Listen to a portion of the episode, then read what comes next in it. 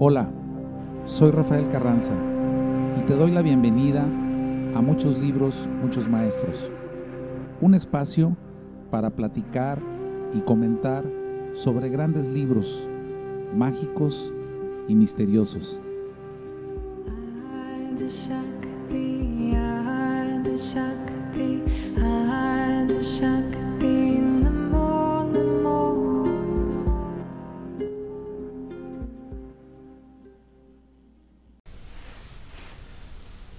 Buenas tardes, bienvenidos a Muchos Libros, Muchos Maestros. Para empezar quisiéramos eh, nuestra ya tradicional fe de ratas al capítulo pasado. Eh, platicamos en el capítulo pasado, hicimos referencia al árbol de la vida, al árbol del bien y el mal en el Génesis. Y realmente, como está mencionado en el libro del Génesis, el nombre correcto es el árbol del conocimiento del bien y el mal. Y el otro árbol es el árbol de la vida. Entonces, estos son los dos, las dos figuras a las que se hace referencia en la Torah, en el primer libro, Bereshit, eh, de esos dos árboles que existían en el paraíso, evidentemente figurados y que años después tomaron una connotación un tanto folclórica de la manzana, eh, la víbora, Eva y Adán. Eh, una, vez una vez hecha esta aclaración, este, pues vamos a, vamos a platicar sobre la tercera ley espiritual del éxito en el libro que ya hemos estado platicando estos últimos podcasts, que es el, el ah, libro de las siete leyes espirituales del éxito de Deepak Chopra. Y esta tercera ley es la ley del karma o ley de causa y efecto. ¿Esto qué quiere decir? Pues básicamente nos platica aquí Deepak eh, o, las enseñanzas que él transmite, porque no realmente, son, realmente no son de él, sino vienen de toda la tradición este, hinduista, eh, su escuela, su background, su, trayectoria, eh, recopila realmente y es de donde salen estos libros. Y esa tercera ley, la ley del karma, básicamente eh, habla de los resultados de tus acciones. actualmente la palabra karma se ha vuelto, digamos, popular. Es algo en lo que eh, continuamente platicamos eh, en conversaciones, cuando hay algún ejemplo de que a alguien le va mal en algo, decimos karma si alguien se cae, se resbala con una cáscara de plátano saliendo de un restaurante, decimos es karma. Y de alguna manera se ha llevado a una connotación, la, interpretación del karma se ha llevado a una connotación como que es mala suerte o algo que debes, algo que traes por ahí. Eh, realmente karma viene de la, traducción, la palabra acción. Eh, y acción y reacción son dos partes naturales de las leyes del universo.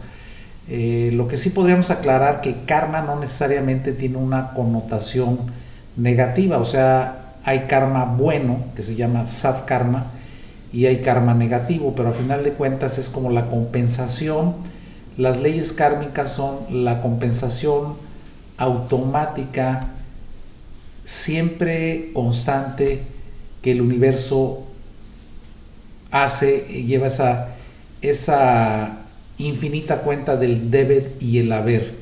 ¿Esto quiere decir? Que bueno, tú puedes ir acumulando buen karma o puedes ir acumulando mal karma dependiendo de tus acciones. Cuando nosotros hablamos de acciones, estoy abriendo aquí la ventana porque está haciendo un poquito de calor. Cuando nosotros, cuando nosotros hablamos de acciones, eh, estamos hablando no únicamente de la palabra activa, de algo que estoy ejecutando, estamos hablando, en, cuando decimos acciones, estamos hablando de pensamientos, de palabras, de decisiones y de actos. Entonces, la palabra acción no está determinada únicamente por un acto físico, sino el, el hecho de tener un pensamiento el hecho de hablar, de expresarnos, el hecho de tomar decisiones, pues son parte de esas fuerzas que generan una energía que invariablemente regresa a nosotros de la misma manera. Eh, ¿Qué quiere decir eso de que regresa a nosotros de la misma manera? Y yo en alguna ocasión ponía el ejemplo del frontón. Yo en mis años mozos jugué mucho tiempo frontón en la escuela, en la preparatoria, y es perfectamente entendido y conocido que la bola en el frontón siempre regresa exactamente como tú la lanzaste. Si le pegaste fuerte, regresa fuerte. Si le pegaste suavemente, regresa suavemente. Si le pegaste alto, regresa alta. Si le pegaste bajo, regresa baja. O sea, siempre en el frontón la pelota va a regresar exactamente reflejando la manera en que tú actuaste con ella. Entonces, por eso dice que el karma, nuestros pensamientos, palabras o decisiones, pues generan una fuerza, una corriente de energía que al final regresa a nosotros de la misma manera. Cuando elegimos acciones que traen felicidad a otros, cuando nosotros tomamos conciencia y elegimos acciones, pensamientos, palabras que traen felicidad o éxito o ayudan a otros a conseguir el éxito, el fruto en nuestro karma es exactamente igual. Esto básicamente refleja que ese viejo y conocido adagio de lo que, lo que siembras cosechas. Esto puede sonar muy fácil a manera de receta de cocina o cuento, sin embargo, en la vida real es bastante más complicado que eso, o sea, no, es tan sencillo ese tema de me porto bien, me va bien, actúo bien, me va bien, sino que eh, en la vida real no podemos verlo, ese karma no podemos identificarlo tan fácilmente. Eh, a veces al contrario, parece que, que, esta ley no funciona, que no es real, que no es válida y requiere realmente un asunto, un análisis mucho más profundo. Porque la pregunta más frecuente es, ¿por qué a las personas que roban, abusan, maltratan, etcétera, les va bien? ¿no? Eso creo que lo hemos escuchado, quizás los que tenemos hijos y tratamos darle o transmitir o compartir nuestras enseñanzas, este, muy frecuentemente, sobre todo los adolescentes, siempre lo que ellos ven en televisión, la manera que ellos ven cómo reaccionan las cosas en el mundo real, en el mundo que están viendo en la televisión, etcétera. Eh, ellos te dicen, pues no es cierto, o sea, yo conozco gente que roba, asesina, abusa y le va muy bien. Y por otro lado, el lado, el lado contrario, conozco y veo gente que actúa bien, correctamente, actúa con toda la buena intención y aparentemente le va muy mal en la vida. Entonces, ahí está la paradoja, ¿no? Este, ¿Por qué, eh, aunque Deepak Chopra y mucha gente nos dice que el karma es una ley inviolable, infalible, porque al ser ley no tiene excepciones, porque hay gente que actúa mal y le va bien y porque hay gente que actúa bien y aparentemente le va mal, ¿no? Entonces, eh, esto es, creo, desde mi punto de vista, digno de un súper, súper, súper, súper análisis. ¿no? Y para empezar a hacer ese análisis, debemos de entender que en el universo existen muchas leyes. La ley del karma es una de ellas, pero no es la única, existen muchas otras leyes y todas juegan, todas participan. Entonces, a final de cuentas, nuestra vida, nuestra experiencia, pues es el resultado de, ese juego de la conciencia, de ese juego del universo, de la vida, en la que todas esas leyes están jugando y pues nosotros vamos percibiendo el mundo, el karma y nuestras acciones de diferentes maneras. Podríamos empezar por definir qué es irle bien o mal a una persona. Evidentemente lo más fácil y lo más común, pues nosotros dicen, este cuate le va súper bien. 99 eh, de 100 nos estamos refiriendo a que gana muy bien. que gana buena plata, que le va bien en los negocios, que tiene una buena casa, un buen patrimonio, invariablemente decimos le va bien o le va súper bien eh, y el análisis termina ahí, ¿no? Con, su análisis financiero. O sea, es, es, suficiente ver su cuenta del banco o ver su carro para saber que le está yendo bien. Sin embargo, yéndonos un poquito más al fondo, pues tendríamos que evaluar qué también le va en la vida familiar, qué también le va con su relación de pareja, qué también le va con la relación con sus hijos, con sus familiares, con sus socios y qué tan realmente tan felices son y cómo terminaron. Digo, podemos irnos a los extremos. Tenemos casos como el Chapo Guzmán o la historia de Pablo Escobar, en donde vemos el, éxito monetario, el éxito en el sentido del poder, de, de tener un poder verdaderamente incalculable, pero a final de cuentas cuando analiza uno la vida de estas personas, eh, pues andar escondiéndose en alcantarillas o andar con volteando cada cinco minutos sobre el hombro para ver si hay alguien que nos quiere traicionar o matar, pues no se podría considerar una buena vida o no se podría considerar como estoy feliz, ¿no? Eh, hay muchísimos casos, muchos de ellos ya se han convertido en series de Netflix, etcétera, películas, en la que podemos corroborar, eh, en el caso de estas dos personas que mencioné, tanto el Chapo como Pablo Escobar, que son casos muy extremos, ¿no? Como al final de la vida, este, pues esa felicidad realmente nunca la vivieron, ¿no? Fueron, fueron, fue una vida de lucha, una vida de, de lucha contra miles o cientos de enemigos, traiciones, eh, realmente nunca pudieron disfrutar plenamente de sus parejas, de sus hijos, aunque hayan tenido varias. Eh, entonces, pues, ese análisis debería de empezar con a qué nos referimos con que ese cuate le va muy bien o a qué nos referimos con que le va mal. Eh, lo importante pues no es analizar los casos extremos, sino analizar esta ley con la gente común y corriente y las historias que conocemos de familiares amigos. Y yo creo que podemos también encontrar los mismos casos, ¿no? Gente que, que actúa bien o que nosotros percibimos que actúan bien, con buena intención, etcétera, y les va mal, y lo contrario, ¿no? Eh, conozco muy de cerca casos como esos, pero también de, cerca, eh, afortunadamente he tenido la experiencia Conozco muy de cerca casos de gente, empresas eh, que tienen un gran sentido del dar y un gran sentido del compartir y que a lo largo de los años han manifestado una gran abundancia y cosechan grandemente eh, porque Dios los ha bendecido de una manera eh, pues, espectacular. ¿no?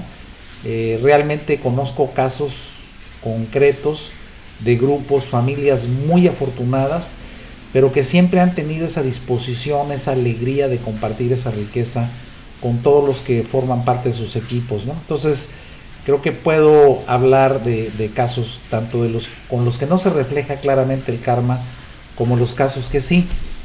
Eh, el acercamiento cabalístico, eh, hablamos hace dos capítulos de todo ese proceso de la creación del universo en las cuatro fases eh, y cómo en la cuarta fase donde se manifestó este universo, este universo denso, este universo en el que vivimos día a día de, de, la chamba, el COVID, el desempleo, eh, el día a día, este universo denso y físico, y cuando, cuando comentamos sobre la creación del universo y las cuatro fases, en algún momento explicamos que en la cuarta fase se creó el universo de la carencia y ese, y ese, y ese efecto, ese momento, ese sin zoom o Big Bang en el que se creó la, ese, ese pequeño hoyo oscuro, ese pequeño hoyo negro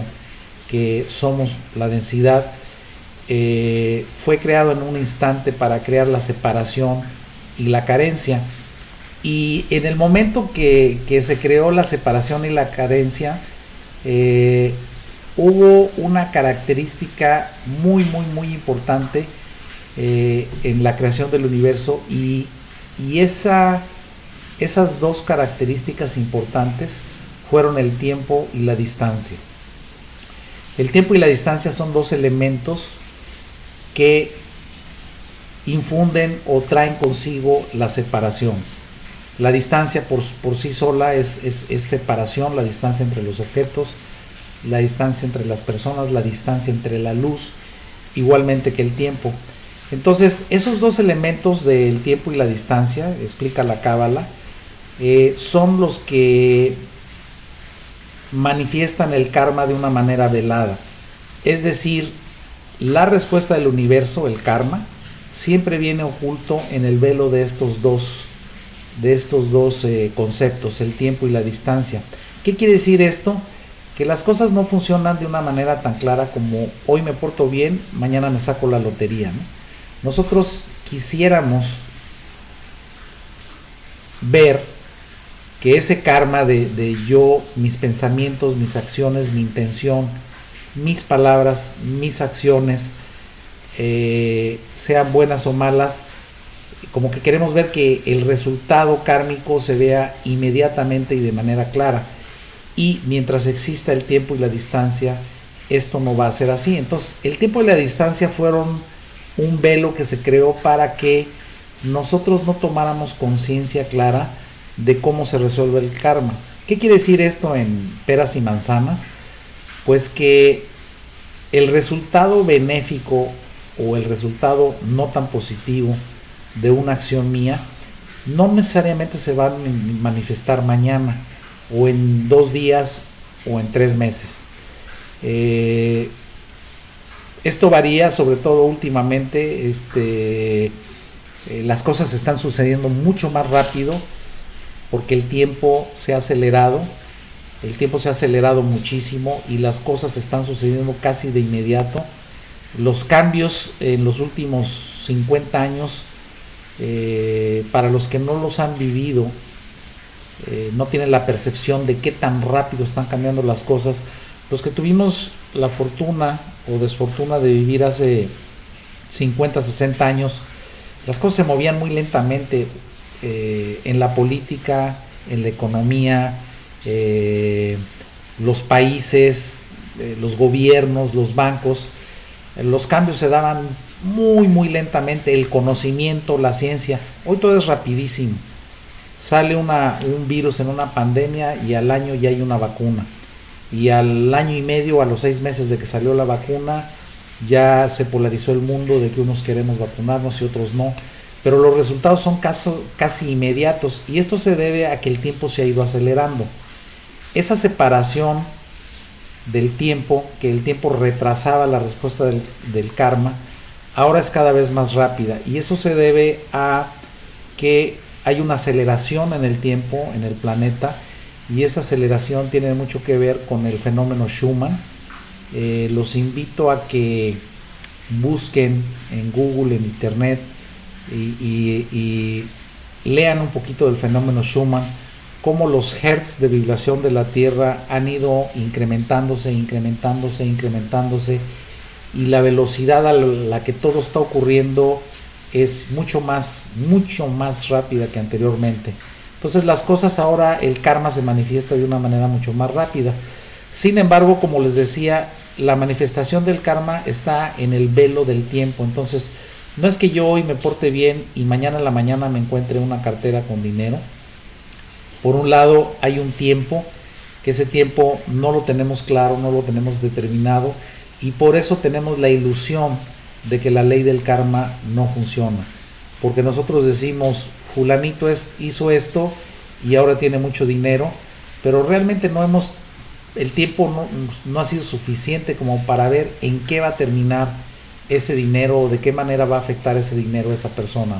Un poquito lo, lo que vimos la, el capítulo pasado de la fábula del cabalista y el caballo, ¿no? El caballo que, que se perdió y, después regresó con, otros caballos que vimos en el, en el capítulo pasado.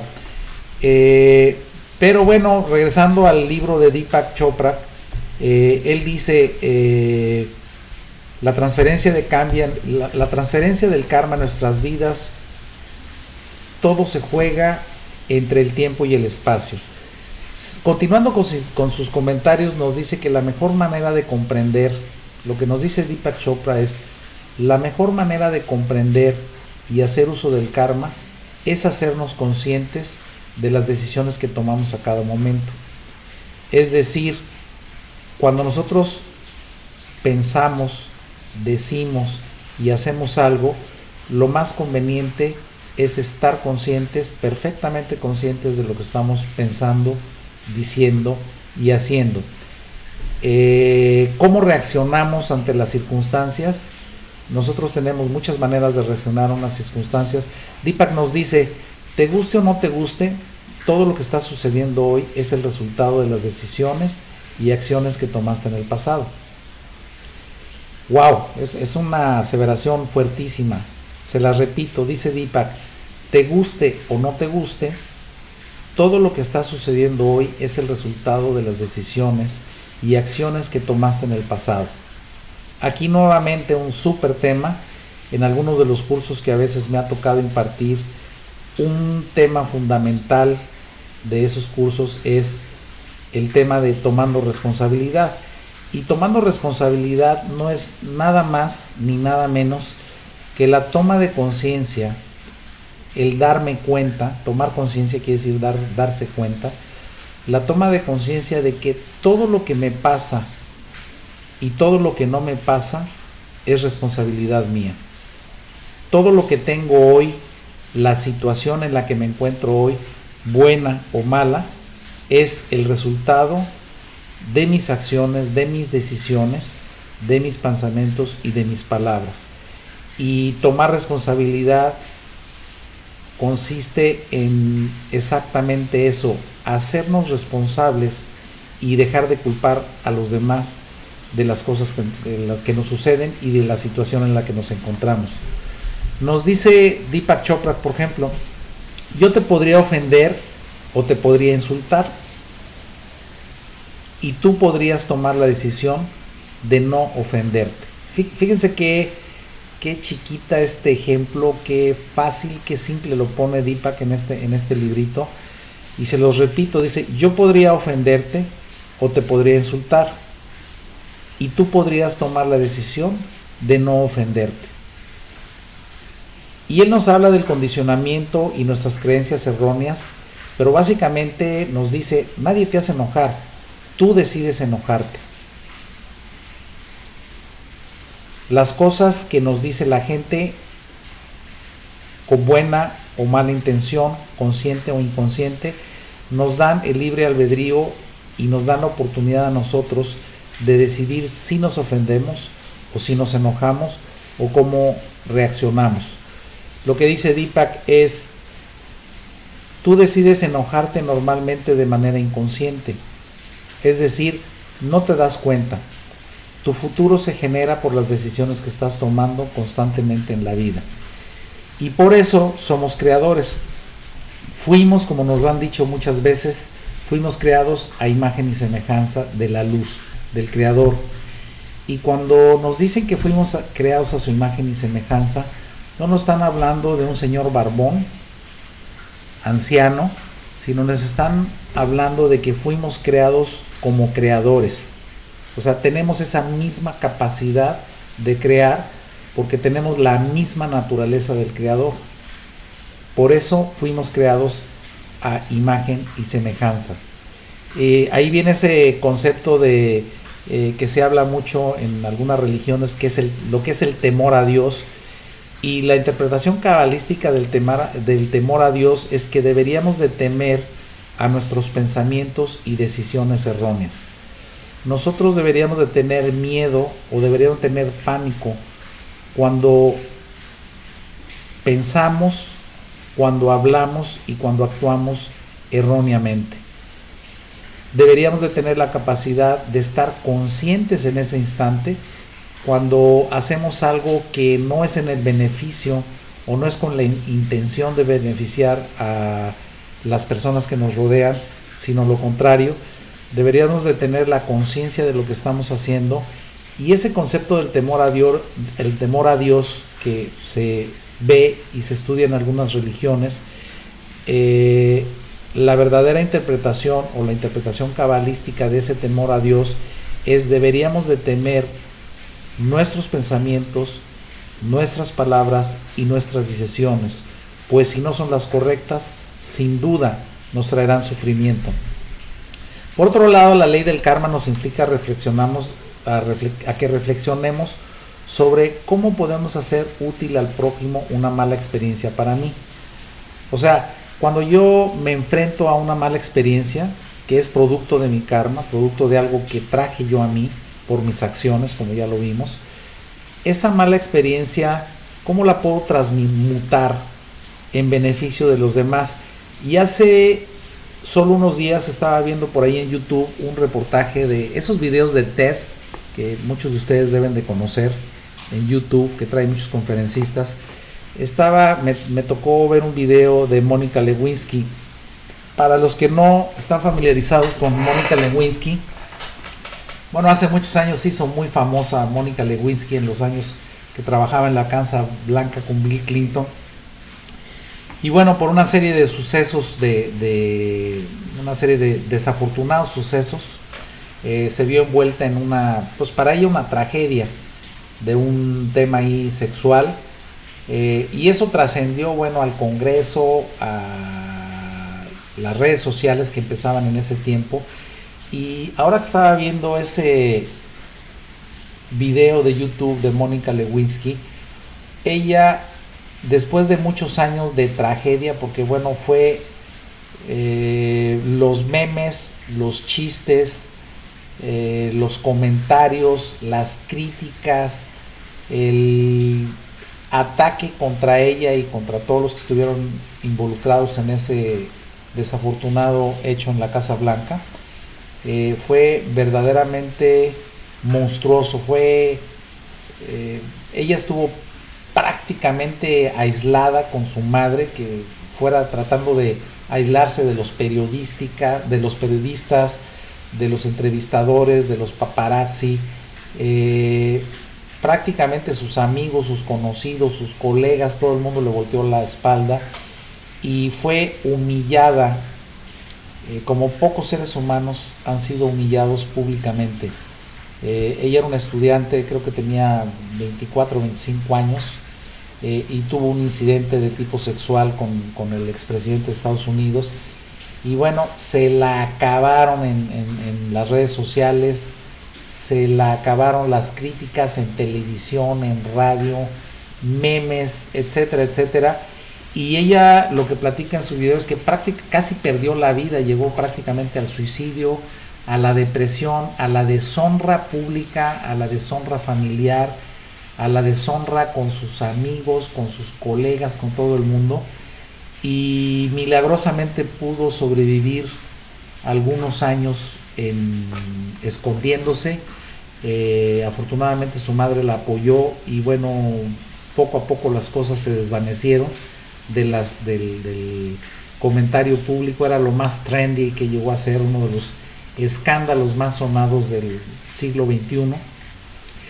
Y en ese video, eh, Mónica Lewinsky básicamente lo que hace es explicarles a los jóvenes de hoy de qué manera el bullying, los memes, la burla, la crítica, la desgracia pública ha afectado a muchísima gente y ella pone casos de varias eh, personas que llegaron al suicidio, mucha gente, adolescentes que por error eh, publicaron fotos inapropiadas o les grabaron videos que se pueden considerar eh, inapropiados y los publicaron y mucha gente no sobrevive a esa experiencia. Mucha gente termina eh, acabada, vituperada, humillada, hasta el grado de la depresión y terminando en casos hasta el extremo del suicidio.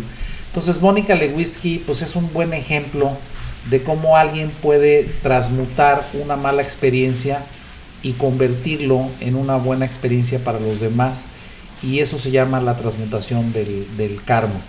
Eh, por último, nada más, ya para, para no desviarme del, del, librito, como mis críticos constantemente me lo recuerdan, eh, les voy a leer las tres recetas de cocina de Deepak Chopra. Dice, ¿cómo aplicar la ley del karma o causa y efecto? Y viene como siempre sus tres recetas cortitas y dice, hoy seré testigo de las decisiones que tome a cada momento.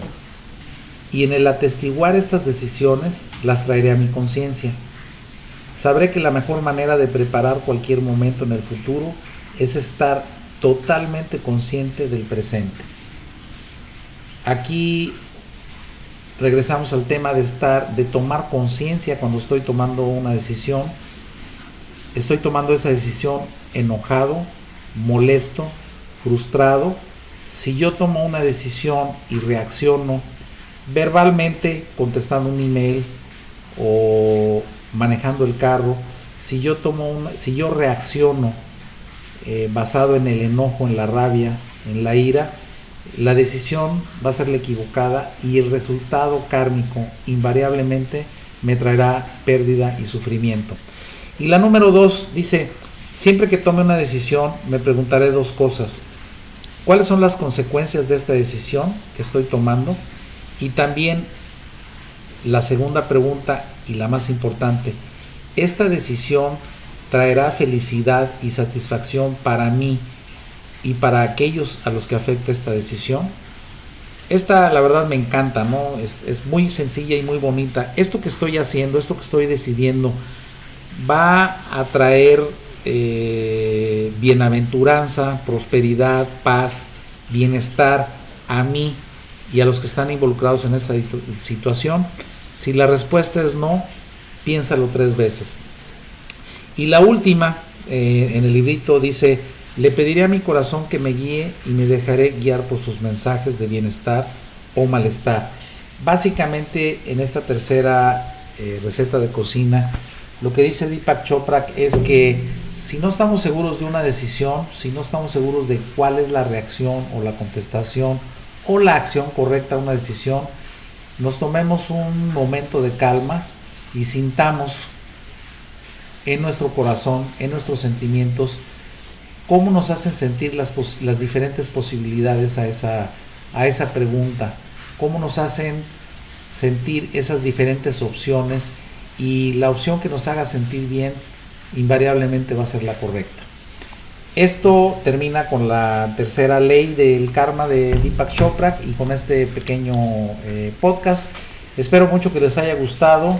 Eh, por favor, eh, den, suscríbanse, denle like, compártanlo, eh, visítenos y coméntenos en nuestras redes sociales de muchos libros y muchos maestros en Facebook y en Instagram ya están por ahí abiertas. Ahí están los links también para que los compartan. Eh, también en Spotify, los que lo usan y saben cómo utilizarlo, pueden enviar el, el link de este podcast o de los anteriores a sus amigos si piensan que les puede ser divertido, que les puede ser de utilidad. Si ustedes, como dice Deepak Chopra, en su corazón sienten que esto le va a hacer bien a alguien, pues envíenselo. Se los vamos a agradecer muchísimo, sobre todo los que estamos aquí en este equipazo de muchos libros, muchos maestros. Muchas gracias y hasta la próxima.